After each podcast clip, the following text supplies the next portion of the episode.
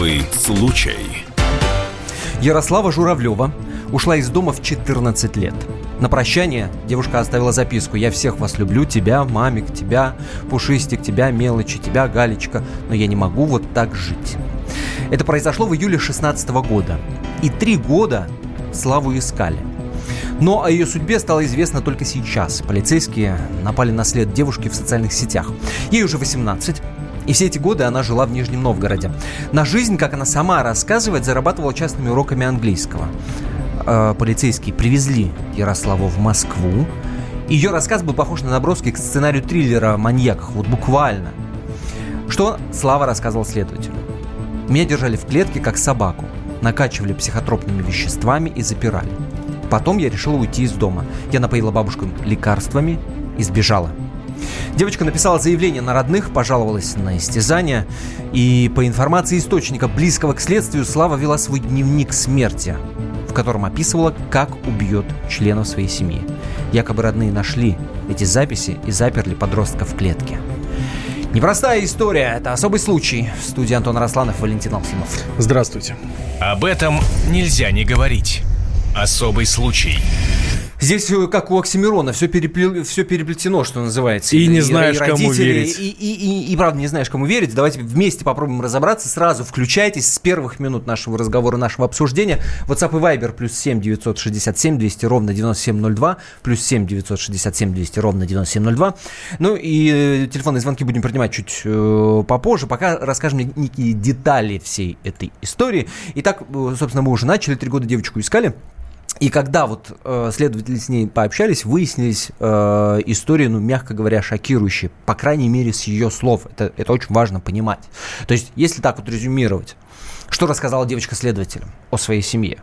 Что ее накачивали психотропными препаратами, что ее закрывали в клетке Фотография клетки, кстати, есть на сайте комсомольской правды kp.ру, заходите, посмотрите. Это, ну, такое, а, это некая железная конструкция, состоящая там из двух э, стен и э, запирающиеся калитки, да, из э, решеток, из прутьев таких железных, от пола до потолка. Вот. Также она рассказывает э, следователям о том, что э, родители, ну, мягко говоря, ее игнорировали. После того, как появилась у нее сестра, собственно, они ей занимались, а у девочки сестра младшая.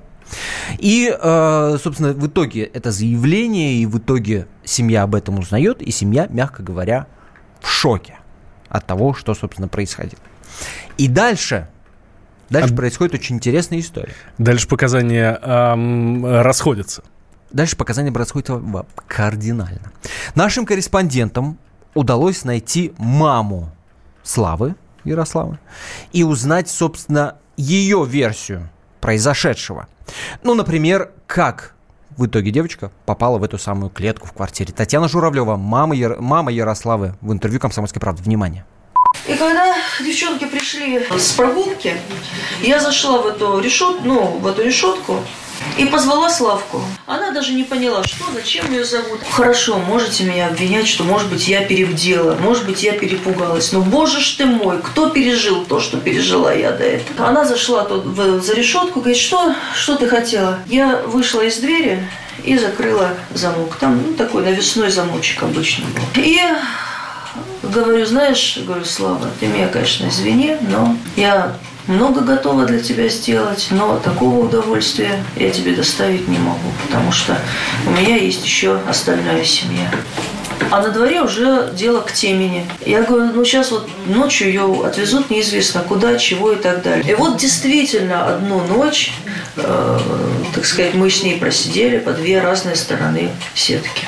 Это была одна ночь, и никто ее насильно туда не заталкивал насильно не заталкивал. Это, конечно, очень интересно. Когда я, я позвала ее туда, она зашла, даже не подумала, что произошло.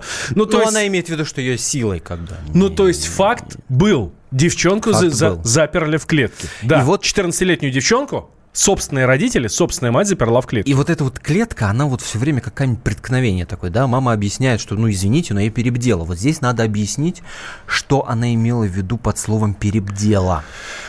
Эту Тамару Журавлеву в свое время пригласили в Австралию работать. Она достаточно геолог. успешный геолог, да, ее пригласили туда работать. И она туда поехала с дочкой, с, точнее, с двумя дочками и с со своим с мужем, да. И там они попали в аварию. В достаточно серьезную аварию, и там Ярослава пострадала. Ярослава – это старшая дочка, собственно, героиня нашей сегодняшней программы. Как сама Тамара рассказывает, она 6 метров пролетела от удара автомобиля, ну, и ударилась головой. И после того, как, собственно, это произошло, с девочкой, девочку как будто подменили.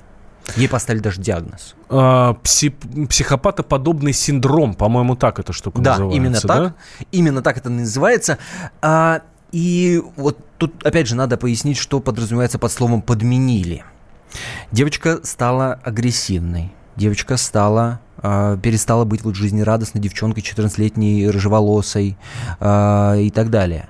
Более того, более того, когда они уже вернулись, они нашли у девочки вот этот самый дневник смерти, в котором она очень подробно описывала, как она убьет своих родственников. Ну, в частности, сестру она хотела убить э, летом, потому что летом проще найти ядовитые растения. Угу. И, естественно, после этого момента, ну, что называется, крышу сорвало, и мама очень сильно испугалась. Ну, дневник нашла бабушка, позвонила э, маме. Я предлагаю нам, чтобы э, нам своим дилетантским умом э, не пересказывать э, медицинские диагнозы и так далее, мы пообщались с Маратом Агиняном, это психиатр, нарколог, э, нарколог Национального антинаркотического союза. Э, он нам рассказал, что же это такое психопатоподобный синдром, чтобы мы с вами себе это представляли. Некое временное понятие, которое которому прибегают при диагностическом процессе, когда у пациента на первое место вылезают какие-то расстройства поведения. Не эмоции, не, не, жел, не влечение, там, не, а именно поведение. Что поведение этого человека какое-то ну, выходит за рамки там, так называемой нормы. Тогда временно это состояние могут назвать психопатоподобным синдромом, причем это более характерно для психиатров советской, постсоветской психиатрии. Э, потом отдельно встречался просто психопатоподобный синдром, без слова шизофрения. Ну, когда у человека какое-то странное, вопиющее поведение, какое-то оно жестокое, там еще что-то. Э, четких критериев для этого состояния не было. То есть я хочу сказать, что это не какой-то официальный, конечный, безоговорочный и несомненный клинический диагноз. Здесь, опять же, надо пояснить, как именно изменилось поведение э, Славы. Э, например, как рассказывает мама, а, корреспонденту «Комсомольской правды», она стала разводить вокруг себя неестественный срач. Ну, ела в постели, и не просто там где-то э, крошки какие-то оставляла, да, она прятала кусок торта, например, у себя под матрасом. Более того, у нее появились, как рассказывает мама, нездоровые, не свойственные ребенку сексуальные аппетиты. Вот буквально цитата из э, рассказа мамы нашему корреспонденту. Ей было 12 лет, это она про Славу говорит. Она была очень красивая девушка и чувствовала себя королевой. А здесь этот несчастный Дима. Дима – это сын моей коллеги Инны, человек нашего круга. Мы познакомились с ним в Австралии. Как-то сидели с Инной дома у нее, чай пили. Дима зашел, посмотрел на Славку заинтересованно. А мы начали шутить. Дима – это ребенок. Диме 22 года, а ей 12 лет. Ну и, в общем, там они ее застукали с этим самым Димой э, прекрасным. 12 а, лет девочки, я ну, напоминаю, да, можно понять шок мамы, которая говорит о том, что это не то поведение, которое предполагается э, ребенку. Э, из приличной семьи. Семья геолога, на секундочку. Дальше что происходит? Дальше происходит то, что она пытается отравить мать. Она и подсыпает, ну, она принимает лекарства, она и подсыпает другие лекарства. Ее увозят в скорой, у нее очень сильно упало давление. Потом девочка в этом признается. Дальше был еще один эпизод, когда она билась головой о крыльцо, при этом а, мама этого самого Димы вызвала полицию, и, ну, дескать, девочку убивает родная мать, а та головой билась, э, Слава я имею в виду, о крыльцо подъезда, ну, прям до крови что называется. А дальше была эта история с дневником смерти, где она, собственно, описывает, э, как будет убивать своих родных. Давайте вот сейчас еще услышим маму Ярославны, Тамара Журавлев, вот она как раз про этот дневник и рассказывает. В дневниках прямо спокойно, убористым почерком, так как люди пишут кулинарные рецепты, с рассуждениями, пояснениями, пометками. То есть видно, что она это перечитывала, потом делала какие-то дополнительные пометки. Расписано кого, как, каким образом. Чтобы никаких не осталось следов и так далее. И самое ужасное, что а, вот эти записульки, они идут еще и с датами. Плюс какие-то там мысли, как она там всех ненавидит и как она будет получать удовольствие, там всех убивая по очереди. Там Лильке надо устроить несчастный случай. Может быть, э, имеет смысл дождаться лета, э, там вот э, будут ядовитые растения там и так далее. И все это происходит, понимаете, это все написано в ночи тех дней, когда она висела у нас на шее, ходила по праздничным мероприятиям, лопала всякие вкусняшки, веселилась и праздновала Новый год. И здесь надо понимать, они нашли этот дневник зимой. Это новогодние каникулы, это 7 января. И когда бабушка нашла этот дневник и позвонила маме в шоке, естественно, посмотри, что это такое, в это самое время старшая сестра вместе с младшей вдвоем отправились кататься с горок в Бицевский парк. И они читают этот дневник, описание, как она убьет свою сестру, понимая, что они сейчас вдвоем в этом парке – и что может произойти все, что угодно. И может произойти все, что угодно. И она тут же, естественно, побежала, ну, представь, найти там 48 горок в этом Битцевском парке, побежала искать э, своих дочерей, не дай бог что. И дальше происходит этот, пери... Э, этот эпизод с клеткой. А вот, собственно, для чего в квартире стояла эта клетка, мама нам рассказала, а мы вам расскажем после короткой паузы.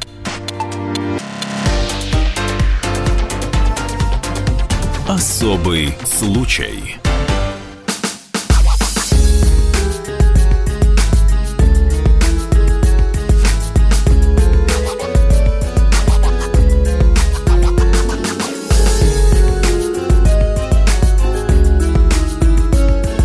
Осенний марафон на радио «Комсомольская правда».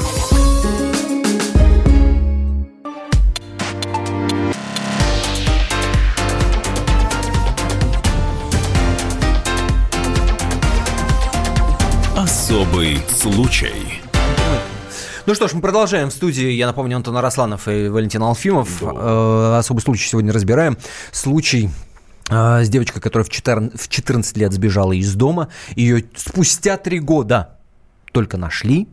Оказалось, что она э, сбежала из Москвы, живет в Нижнем Новгороде, ей сейчас 18 лет. И, э, и здесь вот две версии того, что происходило в семье. Версия мамы и сестры э, этой самой Ярославы. И ее версия.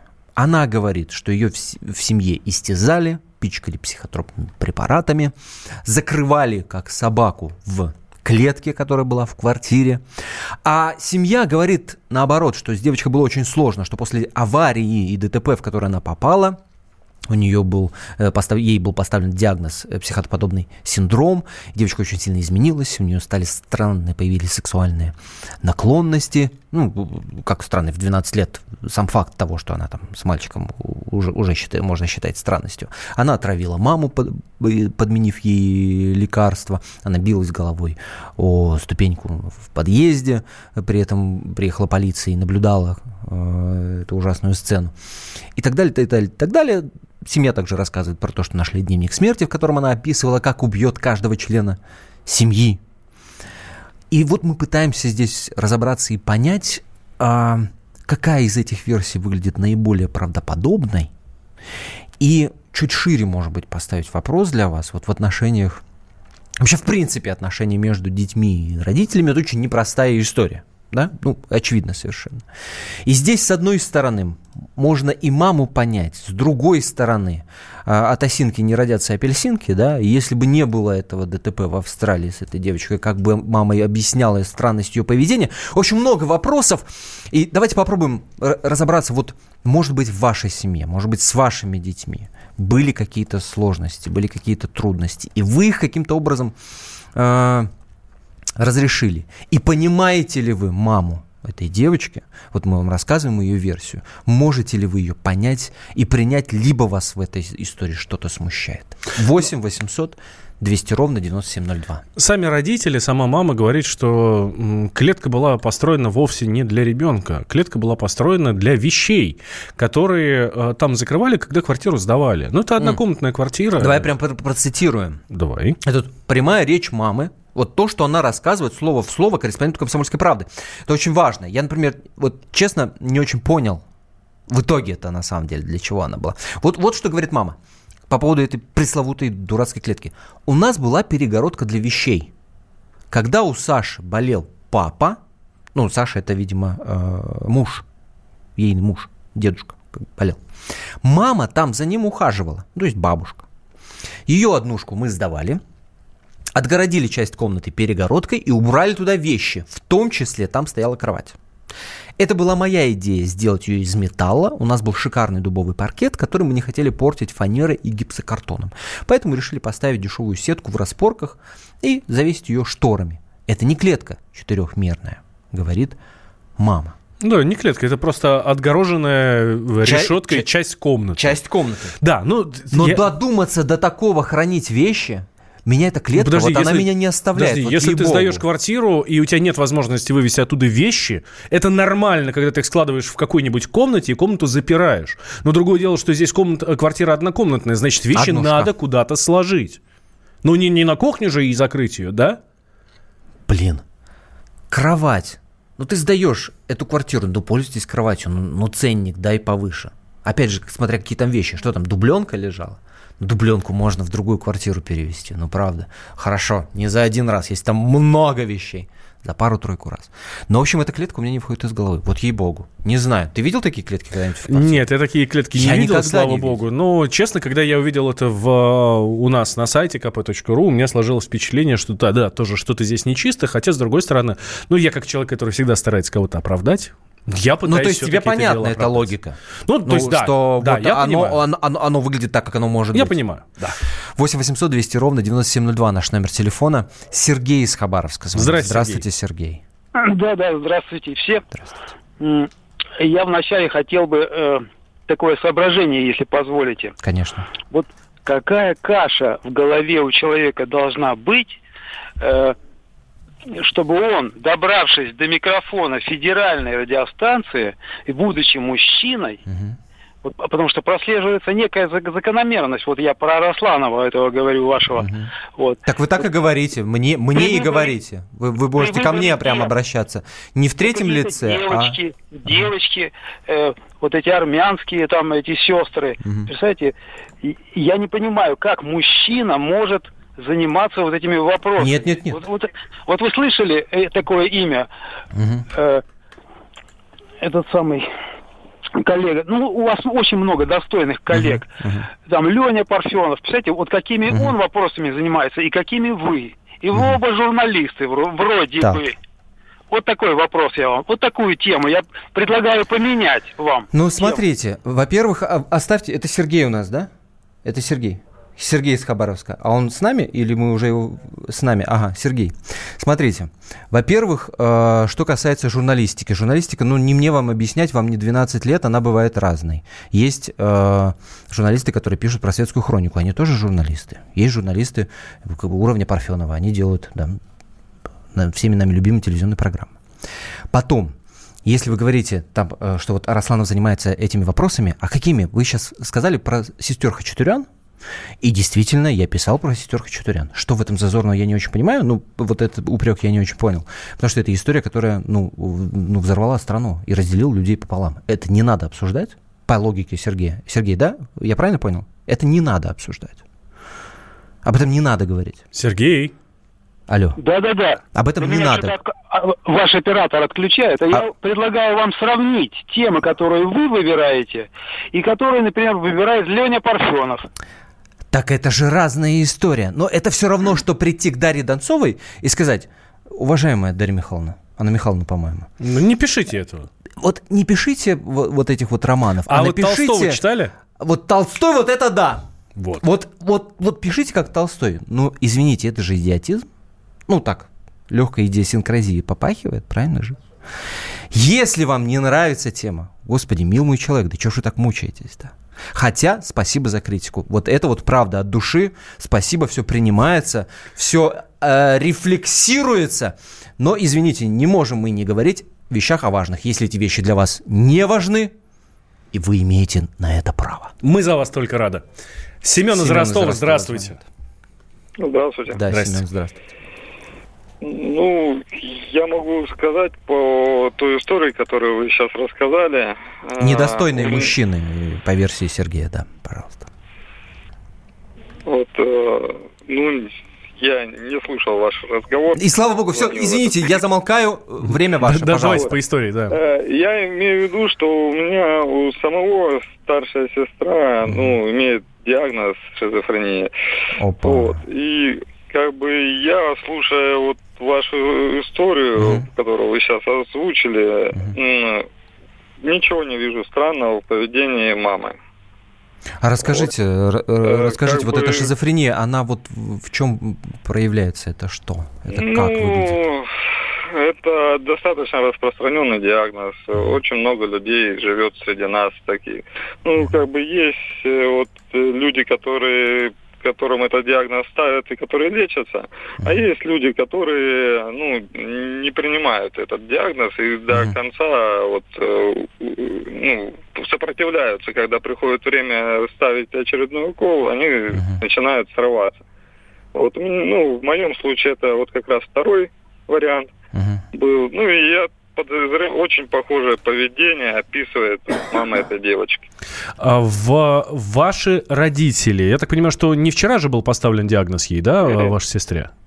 Нет. А, ваши родители, а вы как брат. А, Это очень сложно. Вы как-то следите за ее здоровьем? Вы а, обращаете на это лишний раз внимание и заставляете ли вы сходить к врачу для того, чтобы, ну, там, проделать какие-то процедуры? Ну, естественно, да. То есть, э, как бы, есть люди, как я сказал, которые ходят, а, ну, в нашем случае это приходится, ну, вплоть до, как бы, э, наси, ну, насильно поставить, там, пригласить там э, переодетых людей в медицинскую форму.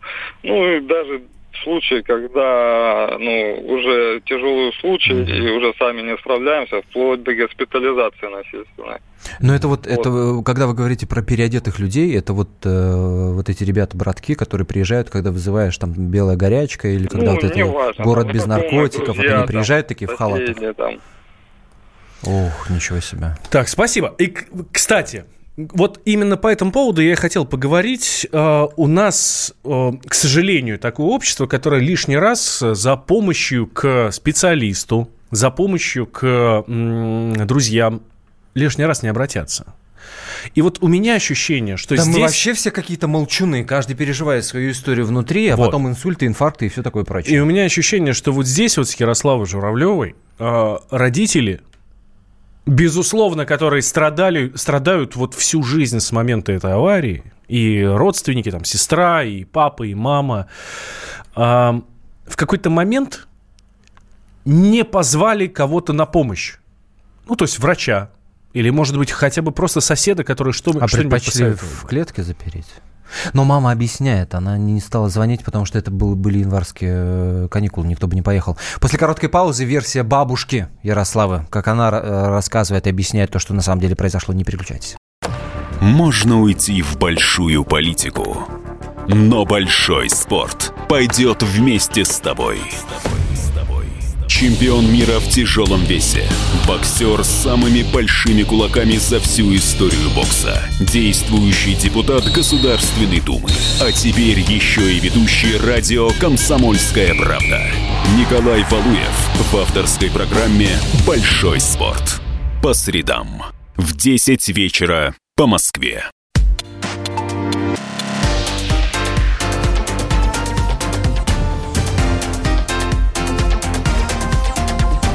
Особый случай. Ярослава Журавлева в 14 лет ушла из дома, на прощание оставила записку, в которой написала «Не ищите меня». Произошло это в 16 году, а три года спустя девушку нашли.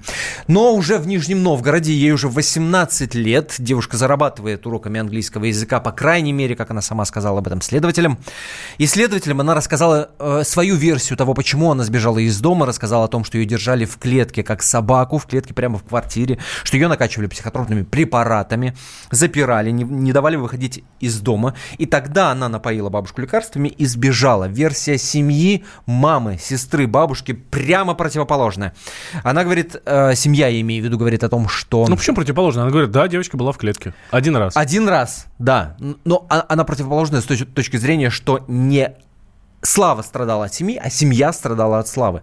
И они стали заложниками в какой-то степени этой истории, потому что когда они жили в Австралии, да, давай еще раз напомним, произошло ДТП, в котором, значит, головой ударилась эта девочка, ей был поставлен диагноз психоподобный синдром, и у нее очень сильно изменилось э, поведение, вплоть до того, что она вписала в своем дневнике, как она убьет каждого члена семьи. Конечно, тогда семья испугалась, и вот, вот там и возникла эта клетка, в которую на ночь заперли э, Ярославу. И вот совершенно очевидно, что в какой-то момент родители, мама потеряла Ярославу э, не в прямом смысле, да, а что-то не доделала.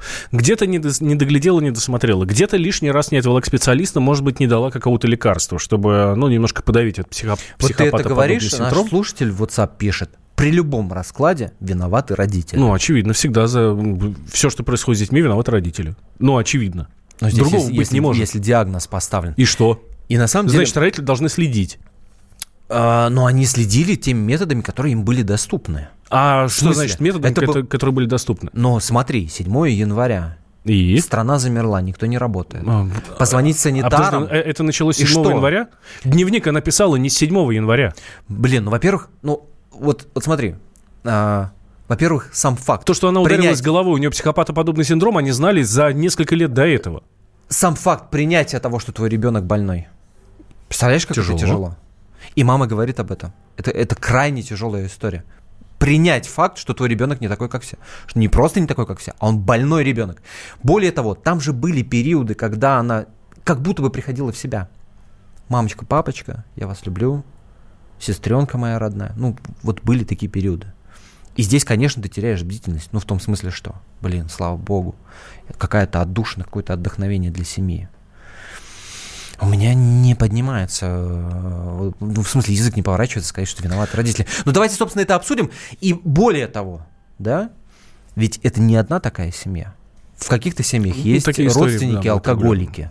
Вот нам звонил наш замечательный радиослушатель, который рассказал и поделился своей историей, что у него у сестры шизофрения да, и много таких историй. А давайте вот так вопрос поставим. А можно ли человека насильно лечить? Вообще у нас по законодательству это запрещено. Но есть бригады, ты можешь позвонить, вот те самые на пацаны в халатах, да, которые буйного алкоголика скрутят и в больничку положат прокапаться, да, вызвать, найти номер телефона. Не составляет никакого Ну, собственно, труда. психушка просто так не положит, э, Конечно. только с собственного согласия самого пациента. А, спрашивают наш слушатель, а когда девочка убежала, родители подали заявление в полицию? Да, да подали, конечно. все это время искали. А в заявлении конечно, указали конечно. о психологическом заболевании? Да. Все да. это было. Здесь э, никаких претензий. Вот в этом плане к родителям уже быть не может. Итак, Есть можно звонок. ли э, принудительно лечить? 8 800 200 ровно 9702. Высказывайтесь, делитесь своими э, соображениями и историями. Может быть, в вашей семье есть какая-то сложная ситуация. А сейчас слышим бабушку Ярослава. Именно она нашла ту самую тетрадь смерти и с ужасом прочитала о планах на убийство родственников. Так, внимание. Смотрю, валяется этот локтик лежит.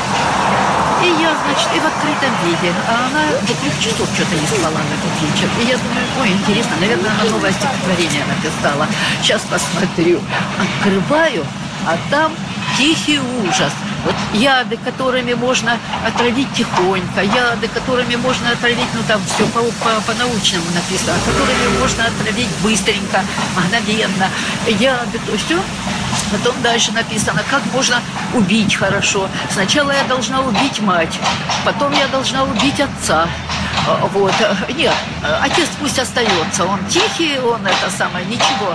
А Лильку я, может, заберу к себе, типа, вот такое написано. И потом еще что-то. Нет, мать плохо так убивать. Надо, наверное, я куплю пистолет, и чтобы уже наверняка в голову. Это бабушка э, Ярослава рассказывает про то, что, собственно, было написано в ее тетради. Вопрос, напомню, можно ли принудительно лечить человека в каких бы то ни было э, ситуациях, когда есть какая-то реальная угроза семье, либо это угроза потенциальная, либо угрозы нет совсем, но есть некий страх, как минимум, от непонимания, может быть, состояния человека, диагноза его и так далее, и так далее, и так далее. И э, пока вы пишете WhatsApp и Viber, плюс 7 967 200 ровно 9702, э, ваше мнение, мы услышим мнение э, эксперта, врача-психиатра Артем Гилев на прямой связи с нашей студии. Артем Андреевич, здравствуйте. Здравствуйте. Как Здравствуйте. вы относитесь к идее принудительного лечения? А, ну, принудительное лечение а, применяется в психиатрии, когда э, человек не может быть оставлен без медицинской помощи, так как, например, он может быть опасен для себя или окружающих. И это иногда необходимо для спасения жизни самого человека или окружающих. Но это решение принимается на каком-то врачебном консилиуме. Ну, э, врачи говорят, что нужно, а суд выносит решение о том, что человек будет госпитализирован. Артем Андреевич, мы тут э, э, обсуждаем историю девочки, э, которой было 14 лет. Она вела дневник, в котором писала, что э, как она собирается убивать всю свою семью, там кого-то отравить, кого-то там э, несчастный случай сделать и так далее, и так далее. 14 лет девчонки, да, у нее э, диагноз на тот момент стоял псих, психопатоподобный синдром. А, родители в какой-то момент просто заперли ее дома в клетке, ну, чтобы она ничего никому не сделала. Вот в этой ситуации можно направить на принудительное лечение? И вообще возможно вот какое-то лечение, чтобы девчонку вообще в порядок привести, чтобы она, ну, на людей не бросала? Ну, во-первых, ведь не было факта, что человек на кого-то бросал. Вот, в том-то все дело. Да, не было, и здесь как раз, да, я сразу Очень вспоминаю слова... дождаться. Я сразу Да. вспоминаю слова по полиции, ну вот мы хорошо это знаем. Когда убьют, тогда приходите. Потом-то уже может быть поздно, вот в чем проблема. Нет, ну здесь э, совсем другое. Во-первых, э, если человек что-то пишет, это не обязательно, что он это сделает. Это могли быть фантазии. Это в каждом случае надо разбираться детально. Если, например, э, с человеком бы ну, побеседовал там врач, психиатр или психолог, и он бы выяснил, что это фантазии или на самом деле это настоящие мысли, которые человек хочет осуществить. Потому что могут быть совершенно разные ситуации. Может, человек писал этот дневник специально, чтобы его нашли, раз его нашли. Например, для Смотрите, того, чтобы... а- Ар- Артем Андреевич, а можно к этой ситуации относиться прямо противоположно? Ну, дескать, вот был какой-то негатив, который копился у данной конкретной девочки, и она этот негатив сливала в дневник, не в действия, направленные против семьи, а она таким образом канализировала свой негатив, который у нее копился. И слава богу, что у нее был такой дневничок, иначе бы, если его не было, она пошла и реально кого-нибудь пырнула. Ну, я сомневаюсь, чтобы она кого-то пырнула. А, а писать дневники и выражать свои эмоции излишне для подростков весьма характерно. Поэтому Ну вот я об этом здесь- и говорю, да. Что... Поэтому здесь говорить о том, что она представляла реальную опасность, Мгм, очень затруднительно. Во-вторых, ситуации бывают очень разные. Во-вторых, бывает на самом деле люди с расстройствами психики, а бывают без расстройств. Вообще, этот синдром, про который вы говорите, это же вообще, по сути, не заболевание. Это просто описание того, что у человека э, имеется состояние, которое напоминает, напоминает расстройство личности, психопатию. Но даже не говорит о том, что у него это расстройство есть. Это просто состояние, которое напоминает. То есть внешне похоже у человека поведение на человека, у которого есть расстройство личности. И все. То есть, по сути, это даже не диагноз. Это не диагноз, конечно. О, как интересно. Спасибо большое. Спасибо. Артем Гилев, врач-психиатр, был на прямой связи с нашей студией. Спасибо. 8 800 200 ровно 9702 наш номер телефона. Леонид из Москвы звонит. Здравствуйте. Да, алло. Здрасте. Да, добрый день. Ну, Леонид Сергеевич, поскольку я уже все-таки человек. Да. Здравствуйте, Леонид да, Сергеевич. Леонид Сергеевич. Да, вы знаете, Леонид Сергеевич, я настаиваю, чтобы вы были со мной корректны. Поскольку я считаю, вы некорректны по отношению вот к тем детям, девочкам, которые, ну, мальчикам, которые могут себя так проявлять. Я хочу поднять вопрос об ответственности родителей, бабушки, предателей. Еще такой старенький, э, значит, это Павлик Морозов, который без того, чтобы заботиться о родной внучке, специалистов позвать, ну, втихую, скажем так, начинает распространять эту информацию на весь мир. Это не любящая бабушка, это вообще стерва. И родители, которые доводят детей до такого состояния. Я бы в первую очередь поднимал бы вопрос как только вот возникает такая ситуация, не вставать на сторону, вы меня слышите, да? Да, Конечно, да, да, да, конечно. Не вставать на сторону сразу абсолютно беззащитного подростка, который с внешним миром вот так сталкивается, а проанализировать причину, обстановку в семье. И возможно, что там такая патология и у родителей, и у бабушек, и у дедушек, я не знаю, пьянство, скрытый разврат, Не, ну, э, циничные мысли. А откуда вы знаете? Я не знаю. Надо анализировать. По крайней не мере, сразу- по, по крайней мере, по журналистскому расследованию, которое провели в «Комсомольской правде» и по мнению следователя. Э, Но за мнение спасибо, Леонид Да, Сергеевич. я, Спасибо кстати, большое вот за с, звонок. с Леонидом Сергеевичем я отчасти согласен. Конечно. И здесь а, я бы хотел обратить ваше, внимание, Леонид Сергеевич, мы, правда, мы стараемся не вставать на чью-то сторону, да, мы стараемся со всех сторон рассмотреть всю эту историю. Но после общения с Артемом Гелевым, с врачом-психиатром, который был у нас а, в, в эфире,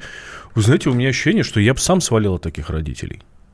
Ну, когда, а, ну, да, дневник, ну, поговори ты нормально, по-человечески. Ну, дай ты высказаться ребенку, а ты его в клетку сразу. Это нормально?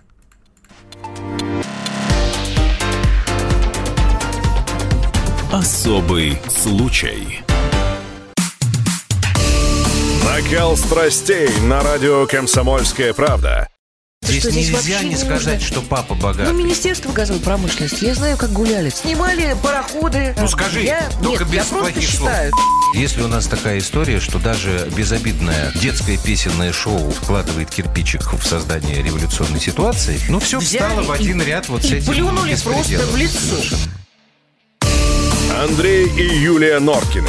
По будням в 9 вечера в программе «Простыми словами».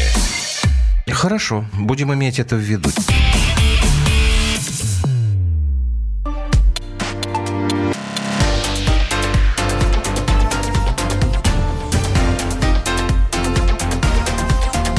Особый случай.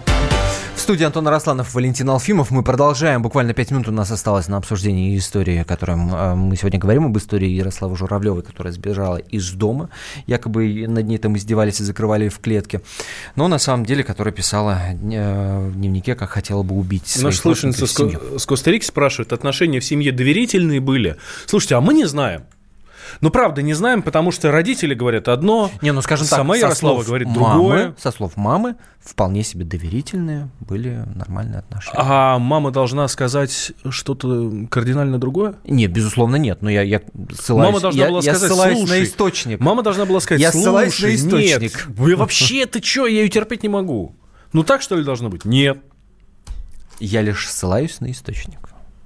Что мама говорит, что да, у них были доверительные отношения. Все. Другого источника информации у нас нет. Кроме, собственно, самой Ярославы, которая говорит прямо противоположное. Вот и все. Татьяна Ну, из Москвы нам звонит. 8 800 слово 200 против ровно слова. 9702. А, сбросилась Татьяна из Москвы. Ну, в смысле, линия сбросилась. Да. А, ну, смотрите, мы как раз говорили в прошлой части, мы прошлую часть закончили на том, что, может быть, стоило нормально по-человечески поговорить с этой Ярославой. Я думаю, что нам, ну, родителям, да, я думаю, что нам очередной штрих вот во всю эту историю, в образ Ярославы, сейчас внесет переписка переписка, озвученная нами, э, переписка сестер Ярославы с ее младшей сестрой, э, которая, собственно, ну, появилась э, в прессе, в средствах массовой информации. Переписка с близким человеком, потому что Ярослава свою сестру очень любила. И, ну, и любит, я думаю. Вот. И, писала она ей в Вайбер с чужого номера. Там Виктор Да. Виктор называлась. И когда она уже сбежала из дома, когда она уже в Нижнем Новгороде была. А, переписка сестер прямо сейчас в нашем эфире. Ты думаешь, вам верят, что вы белые пушистые? Жертвы? О, нет, ошибаешься. А по-твоему, ну ты ж типа здоровая. Нормально по ночам писать, как поубиваешь своих родных? Боишься? Меня тебе нужно бояться. Ой, забыла сказать, я в Москве. Ну погодь, ты же пишешь, что овечка без злобы в душе. Посмотрим, как вы все запоете. Я приготовила лично тебе сюрприз. Тебе понравится. Очень-очень. Останешься ты под забором, биолог. И от позора не отмоетесь. Это я гарантирую. Это да, печаль. Ты и есть позор семьи. Адекватные люди, которые занимались моими поисками, встречались со мной, общались с нашей маменькой. Представь, они на моей стороне. И заметь, без всяких лживых манипуляций. Не, не верю. Зря. Пообщавшись с моим доктором, который якобы меня лечил, когда вы меня в больницу упекли с маменькой, каждый сделал свои выводы. Наш корреспондент Мария Шестерякова пообщалась с Лилией, с сестрой Ярославы, и вот ее версия произошедшего. За три года, видимо, все изменилось. В соццентре она вообще говорила, что мы все злодеи, хочет видеть только бабушку. Ну, все изменилось. Непонятно, человек с кем он контактировал, как с ней контактировали. Ну, в центре мы пытались к ней пройти, я пыталась к ней пройти. Она говорит, что нет, сестру тоже видеть не хочет. Ну, она уехала с помощью Блаблакара, плюс она сколько-то денег у бабушки из кошелька украла. Ну, я не знаю, сколько там было. Но бабушка говорит, что у нее больше тысячи рублей, ну, не могу решать. То есть, ну, вот у бабушки крала, ну, могла еще до этого что-то накопить. Ну, вообще она любит Питер, но он слишком крупный. Ну, типа засветиться можно. И на первое время решила туда, видимо, не ехать. Единственное, какое отличие было, это, наверное, то, что ну, у нее как бы изначально мозг был более такой, не знаю, активный, креативный. Видимо, вот это как-то пошло в плохую сторону. Ну, то есть раньше это шло в то, как прийти и показать 10 пятерок родителям, а дальше это пошло, хм, а как бы сегодня в час ночи оказаться еще не дома? Это Лиля, сестра Ярослава. Да, да я, я думаю, что этот, этот э, рассказ не нуждается в каком-то дополнительном комментарии, все очевидно совершенно. В общем, мы продолжим следить за этой историей. Спасибо большое, что были с нами, что это обсуждали, делились своими соображениями и то, что у вас в семье происходит. Дай бог, чтобы все было хорошо, и каждая семья научилась разговаривать каждый член из семьи научились разговаривать друг с другом, 90% э, проблем тогда наверняка можно будет избежать. Ну а сейчас вашему вниманию история из Петербурга. Там девушку обвинили в жестоком убийстве сестры модели, а, но нашему корреспонденту она рассказала свою версию произошедшего. Спасибо большое. Антон Росланов, Валентин Алфимов были в студии. У самого Синего моря, на берегу Финского залива, жили-были мама и семеро детей. Жили трудно, потому что папы у них толком не было, детям хотелось красивой жизни, девочки мечтали ходить по подиуму в сумасшедших платьях, но мама была суровая, и самая красивая дочка, Стеша, вместе со своей старшей сестрой Лизой в конце концов сбежали из дома и начали поиски принца. Нашли. Принц был в два раза старше Стеши, который на тот момент еще не исполнилось 16, но зато у него была своя квартира. Стеша переселилась к нему, делала карьеру в модельном бизнесе, среди ее друзей был даже Стас Борецкий, ну а Лиза пыталась подражать своей младшей сестре. Правда, как-то неудачно. Впрочем, так бывает и в сказках, и в реальной жизни. Страшной эта сказка стала в один праздничный вечер. Тот самый принц, кстати, его фамилия Фатеев, в общем, он вернулся домой из магазина и обнаружил свою золушку в луже крови. На теле Стеши потом нашли 189 ножевых ранений. Ее сестру Лизу арестовали буквально через несколько минут на улице возле дома. На допросе она заявила, что ничего не помнит. Но потом она рассказала своей матери, что действительно в тот вечер приходила в гости к сестре, они втроем э, сели за стол и что-то выпили. Дальше она все помнит какими-то, ну, как бред, как, э, не знаю, как галлюцинации. Стоит Фатеев рядом, весь красный, злой. Почему-то он ей показался на демона похожий. Она очень просила в Следственном комитете, чтобы сделали анализ всего того, что было на столе. Так и не сделали. Почему-то не упоминается, что у Стеши одна из причин смерти, как это ни странно, фенобарбитал. В свою очередь, господин Фатеев утверждает, что Лиза, придя в гости, сказала, что ей нужно поговорить с сестрой наедине. Он ушел в магазин, а когда вернулся, из-за двери доносились истошные крики. Он ломился в свою квартиру, но ему открыли только после того, как крики утихли. Лиза выбежала из дома, мужчина зашел внутрь, увидел забрызганную кровью комнату и пустился в догонку за сбежавшей сестрой своей возлюбленной. Это его версия. Следователи поверили в версию принца. Елизавету по решению суда отправили в психиатрическую клинику. Там она провела последние два года, и теперь ее дело вернули в суд, потому что, по словам врачей, девушка вменяема. Но мать обеих сестер утверждает, что дочку подставили. По ее словам, ее дочери не ссорились и не завидовали друг другу. А вот у убитой Стеши и ее бойфренда был повод для серьезных конфликтов. Ну, много из-за чего. Во-первых, из-за фотографий этих. Она обнаженная? Да, и не только Же говорю, мягко говоря, ему верна не была. В общем, мать считает, что убийца ее дочери все еще разгуливает на свободе. В Следственном комитете нам заявили, что проверили все версии случившегося, и сейчас в Петербургском городском суде начинается рассмотрение по существу дела о зверском убийстве фотомодели. Обвиняемая ее сестра, ей грозит до 25 лет колонии. Дмитрий Делинский, радио «Комсомольская правда», Петербург.